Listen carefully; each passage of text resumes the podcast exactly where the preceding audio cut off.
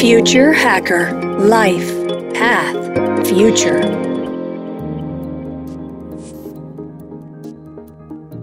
Olá pessoal, bem-vindo ao Future Hacker.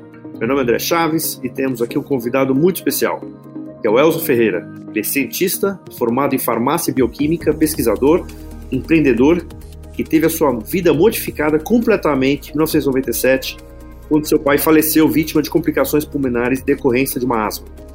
Ele que residia em Flor da Serra, no sul do, Pará, do Paraná, tomou isso como desafio pessoal, né? E passou a se dedicar para encontrar a cura para essa doença. Elzo, muito bem-vindo ao Future Hacker.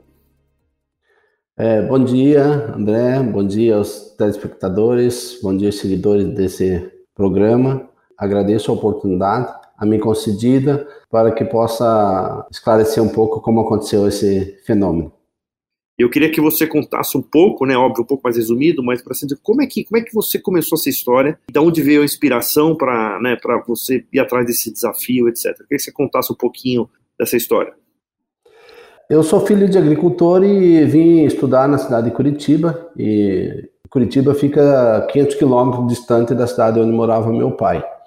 E como eu estava aqui empenhado nos estudos, a gente ficava um pouco distante. Naquela época não tinha celular, não tinha é, WhatsApp para conversar, era só um, um, telefone, um posto de telefone que havia na cidadezinha lá. E para a gente falar, tinha que agendar uma semana antes para que o taxista pudesse avisar o pai ou a mãe que a gente queria falar com eles, ou por carta.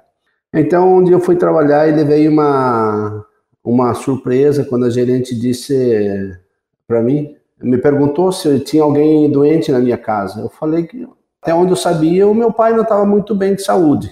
Ela disse: Pois é, ele acabou de falecer essa manhã.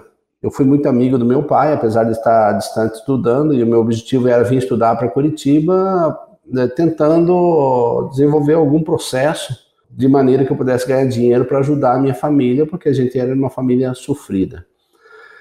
E quando ela me deu essa notícia, né, a terra saiu debaixo dos meus pés, porque eu nunca tinha passado por uma experiência dessa e isso para mim foi um choque muito grande. Fiquei sem saber o que fazia. É, você vai para casa, ela falou, vai dar assistência à família, vai lá ajudar sua mãe seus irmãos, participar do funeral do seu pai. Só que eu não sabia que eu morava 500 quilômetros longe da casa do meu pai.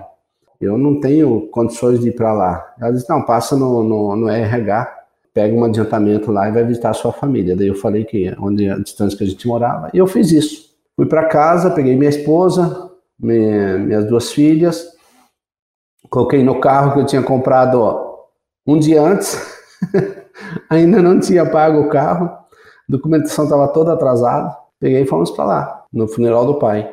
Por que, que eu estou falando essa parte? Porque essa parte é muito importante, porque ela foi o desencadeador da situação. 60 quilômetros antes de chegar na casa do meu pai, eu bati o carro. É, saí da estrada para não dar de frente com outro carro que me ultrapassando uma carreta numa curva. Chegando na, no Rio Chupi, mais precisamente, na, na, na, região metropolitana da cidade de Pato Branco, puxei para o acostamento, o acostamento era com pedras soltas, mesmo freando o carro, saí meio que de lado e bati contra uma árvore. E aí foi um. parou a nossa viagem, mas também parou a minha vida porque neste momento a minha esposa estava atrás do, do, meu, do meu assento com a Jéssica e com a Nicole no colo. A Jéssica tinha, tinha seis anos e pouco e a Nicole três anos e pouco. E ela bateu a cabeça das crianças e nessa batida fraturou o crânio, a parte superior esquerda da Nicole e entrou no cérebro numa lasca de osso. E aí a Nicole não reagia, né? na hora ela ficou uh, imóvel. É, eu consegui sair do carro com muitos sangramentos devido ao acidente. Aí o pessoal já foi parando, recolheu a gente levaram para o pronto-socorro na cidade de Pato Branco.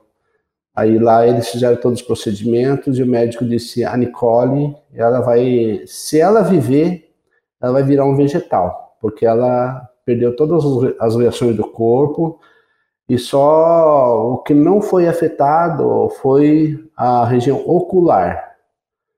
E aí eu já esqueci a morte do meu pai, eu já esqueci tudo que estava acontecendo ali na Floresta do Sul, e aí o meu foco era minha filha, meu foco era minha família. Então eu senti que desabou o mundo sobre minha cabeça naquele momento.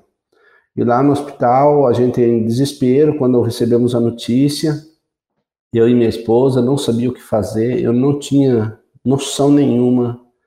Eu senti que o mundo acabou. Para mim era melhor que eu tivesse morrido do que eu receber uma notícia daquela. Então, eu não tinha esperança de mais nada. Aí minha esposa disse: "Só Deus pode mudar a nossa vida". Aquilo me deu uma revolta tão grande, tão grande. Foi como se eu pegasse num, show, num fio elétrico. E ela insistiu três vezes. Ela disse: "Só Deus pode mudar a nossa vida". E eu já estava em situação né, desesperadora mesmo. Eu disse: Bom, então se esse Deus que você está falando pode mudar a nossa vida, eu vou fazer um propósito aqui com ele agora. E aonde eu for nesse mundo, eu vou dar testemunho dele se ele devolver a Nicole como ela era. E eu acredito que lá no céu alguém está fechado esse negócio. Naquele momento, quando eu fiz esse propósito com Deus, em um minuto eu senti que mudou a atmosfera do quarto. Mudou totalmente. Entrou uma alegria no meu coração, uma paz, uma tranquilidade, uma confiança de que a Nicole ia voltar a ser como ela era.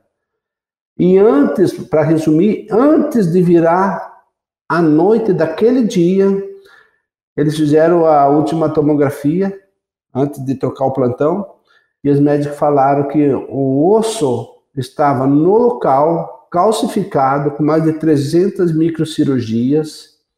E eles perguntaram se eu era crente. Eu disse, ah, eu não sei o que é isso daí. Ele disse, bom, eu disse, por quê? Não, porque é só um milagre para explicar o que aconteceu na cabeça da sua filha. Eu disse, então eu sou esse negócio aí que o senhor falou, eu sou crente. Ele disse, então está explicado. Mas aí é, mudou o Elzo por dentro mudou minha cabeça, mudou meu pensamento totalmente depois desse fato da morte do meu pai e do acidente com a minha filha.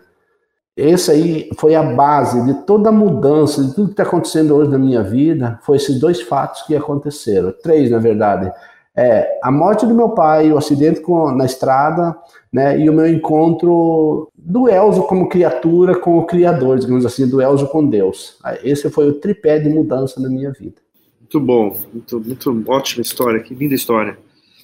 E eu queria agora que você contasse um pouco, Elzo, assim, o encontro com um produto, né, que você hoje está se dedicando há muito tempo, há 25 anos, que é o Xaxim, né? Então, não sei se todos conhecem a história do, do Elcio, na verdade, ele, achou um componente ativo no Xaxim, que hoje é um componente que está sendo usado na, na parte de farmácia, etc. Ele vai contar um pouco essa história. Mas eu queria que você contasse também no início dessa história como é que você encontrou com esse produto e o que, qual foi a visão. Eu queria que você explicasse um pouco esse começo também dessa história. Ok, então após esse fato eu voltei para Curitiba, senti que eu tinha que recomeçar a minha vida. Eu perdi o emprego por causa do tempo que eu fiquei uh, isolado para tratamento. Então eu entrei numa situação financeira sem precedente foi dando uma revolta, foi nascendo uma revolta dentro de mim, aquela situação que eu estava cada vez pior economicamente, cada vez pior. E eu fui achar um culpado para tudo aquilo, e vi que o culpado de tudo isso foi a morte do meu pai. Antes da morte do meu pai, né, a minha mãe ou meus irmãos, eu fui questionar eles por que não mandaram o pai para Curitiba para fazer tratamento. A mãe disse: não é questão disso, é que o médico falou que não existe medicamento para curar a doença que matou seu pai. E eu disse, do que o pai morreu? Ela disse, de asma. Mas eu pensei que a asma era uma gripe mal curada, na verdade, uma doença corriqueira. O que ela me falou, nasceu um, nasceu um, um desejo dentro de mim de desenvolver um projeto para curar a doença, é, um projeto para desenvolver um medicamento para curar a doença que matou meu pai.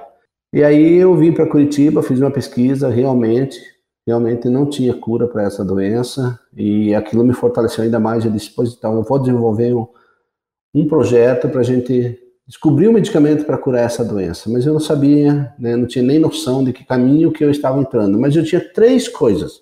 Eu sabia o que eu queria, eu tinha fé que Deus ia me ajudar e eu acreditava que o potencial técnico-científico que a gente dispunha em Curitiba era capaz de me ajudar. Aí eu vim para Curitiba com essa ideia cada vez mais sólida, fui na universidade, né, questionei os professores e eles falaram, olha, essa doença já existe há 2.600 anos, que está registrada. As indústrias farmacêuticas devem ter gasto na ordem de 80 bilhões de dólares em pesquisa, até hoje não conseguiram parar essa doença. Mas eu não queria saber dos problemas, eu só queria saber se o professor me ajudava. Eu só perguntava, professor, senhor vai me ajudar? Ele não me respondia. Aí ele chamou outra cientista, Ela disse: Olha, você tem essa fé e essa força de vontade, vamos ajudar ele. Eu era, eu tinha feito técnico em administração e estava na área de administração agora, mas não, não tinha conhecimento de nada de saúde, de farmácia, de química, de física, nada disso. Bioquímica, então, mais longe ainda. Aí, quando eles falaram, a professora falou que ia me ajudar, aquilo foi um alívio para mim. Eu disse: Bom, agora eu tenho que buscar outra parte do negócio. E aí a gente começou a trabalhar. E o professor disse: Olha, você tem ideia de onde você pode começar? Eu disse: Não tenho. Ele disse: Bom, a cadeia carbônica né, que tem no Brasil já tem um proprietário, é da Petrobras. Né? Não tem como você pesquisar aí para você conseguir uma molécula aí, é muito difícil, demanda muito dinheiro. Uma síntese química, ele falou, eu não tenho conhecimento, e ele é cientista reconhecido pela Academia Norte-Americana de Química. Ele disse, Proteína animal também não tenho conhecimento. Né? Então ele foi dando, ele disse, quem sabe uma planta. Ele disse, mas qual planta? Se alguém soubesse da planta, já tinha estudado. Quando ele falou a planta, caiu a ficha. Eu disse, aí, ó, professor, a planta. E como eu era garoto do interior, conhecia muitas pessoas de idade lá, eu digo, quem sabe alguém deles pode me dizer qual é a planta. Mas eh, eu me decepcionei também, porque ninguém sabia a planta, né? Depois eu, eu, depois eu descobri uma pista, né, através de uma pessoa lá do interior. Mas com aquela visão da planta, eu voltei para casa naquela energia toda, naquela concentração, naquela fé, naquela direção de Deus. E eu tive um sonho à noite, eu tive uma visão com a planta, e o meu pai cortava essa planta. Por incrível que pareça, tinha lá na nossa propriedade a, solução para a doença que matou meu pai. E aquilo foi tão nítido para mim, tão nítido, que outro dia, sete horas da manhã, eu estava lá no laboratório do professor, esperando ele. Quando ele chegou, ele levou um susto. Ele disse: E aí, qual é a ideia? Ele disse: Professor, já achei a planta. Ele disse: Já? Como você achou tão rápido? De ontem para hoje? Eu disse: Eu tive um sonho da planta. Eu tive um sonho com a planta e eu conheço a planta, porque meu pai cortava ela. E para minha surpresa, abrindo um parênteses aqui, numa entrevista que eu tive, uma reunião que eu tive com o vice-presidente da Glaxo, do continente americano, ele disse que 32, eles têm 33 medicamentos dentro da companhia que veio de sonho do pesquisador. Então eu vi que eu não estava doido quando eu estava com a minha ideia. Então eu sabia que era uma coisa de Deus. E aí o professor disse: Tu conhece a planta? Eu disse: Conheço. Qual é o fruto dela? Eu disse: Ela não dá fruto. Qual é a flor? Eu disse: Também não dá flor. Ele disse, e a semente? Ele disse, também ela não, ela não dá semente. Ele disse, você pode trazer um galho dela aqui para mim ver? Eu disse, ela não dá galho, professor. Eu disse, mas essa planta tem folha, pelo menos? Eu disse, tem.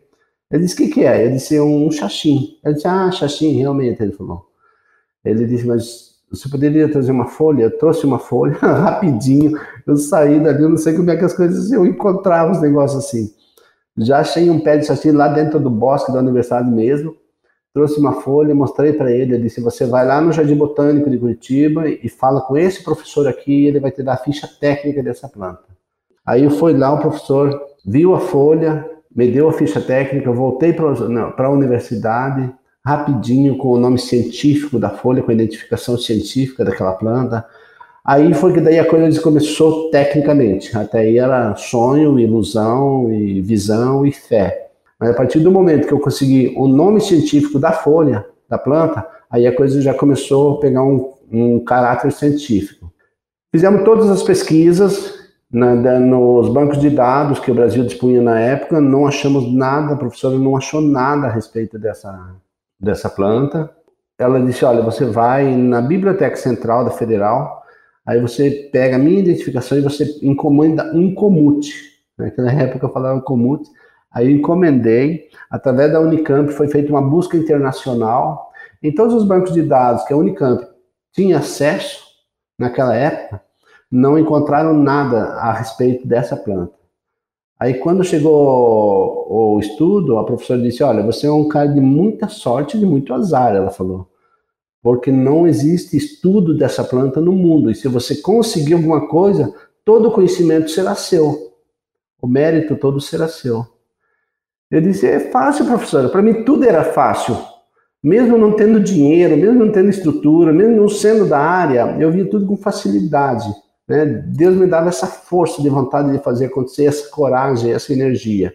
Aí eu disse, é só a gente pegar o gabarito do Ministério da Saúde e seguir ele. Ela disse, esse é o pior, o Ministério da Saúde não tem gabarito para estudo de medicamento a partir de plantas. Ela falou, agora que está começando a ser desenvolvido umas normativas. Eu disse, então vamos começar, fazer do A ao Z. E hoje o nosso projeto no Ministério da Saúde ele já é usado como referência para estudos de novos fármacos a partir de, de, espécies vegetais. Hoje, graças a Deus, a gente já dá consultoria para companhias farmacêuticas dentro desse case. Então essa foi a história de como eu comecei com a planta. Mas daí veio o lado mais difícil disso. Consegui o start, a base eu já tinha conseguido, o norte eu já tinha achado, tá? Legal a planta, mas ainda eu não era da área fármaco e eu não tinha dinheiro para tocar a pesquisa. Essa era uma das partes mais difíceis, porque eu precisava de dinheiro para três coisas: tocar o projeto, me sustentar e sustentar a família. Então, se eu trabalhasse, eu não podia tocar o projeto. Se eu tocasse o projeto, a família perecia, né? e eu também perecia. Então, esse foi o momento mais difícil dessa caminhada. Levantar recurso para continuar performar aquilo que estava na ideia, no coração, no desejo e agora que estava na bancada. Foi assim que a gente começou, com essas dificuldades. Perfeito. O Elzo, a gente vai finalizar esse primeiro bloco, vai para o segundo bloco. Então, esse aqui foi mais de, de, inspiração, né, de você exatamente como é que você encontrou esse princípio ativo, qual, o que, que te inspirou, né, tua, teu, teu pai, né, quer dizer, né, você falou, né, bem interessante aquilo que você falou, né, que a cura do teu pai estava no quintal da casa dele. Mas agora, na, no segundo bloco, a gente vai falar agora da parte do empreendedorismo mesmo, propriamente dito, né, que é a hora exatamente que você vai começa nessa jornada do, do, financiamento e como é que você vai buscar esse financiamento e como é que você começa a fazer todo o trabalho de exploração né, desse princípio para a cura dessa doença. Pessoal, então a gente vai finalizar aqui o primeiro bloco, estamos para o segundo bloco agora, papo ótimo aqui com Elcio Ferreira. Até logo mais. Future Hacker Life Path Future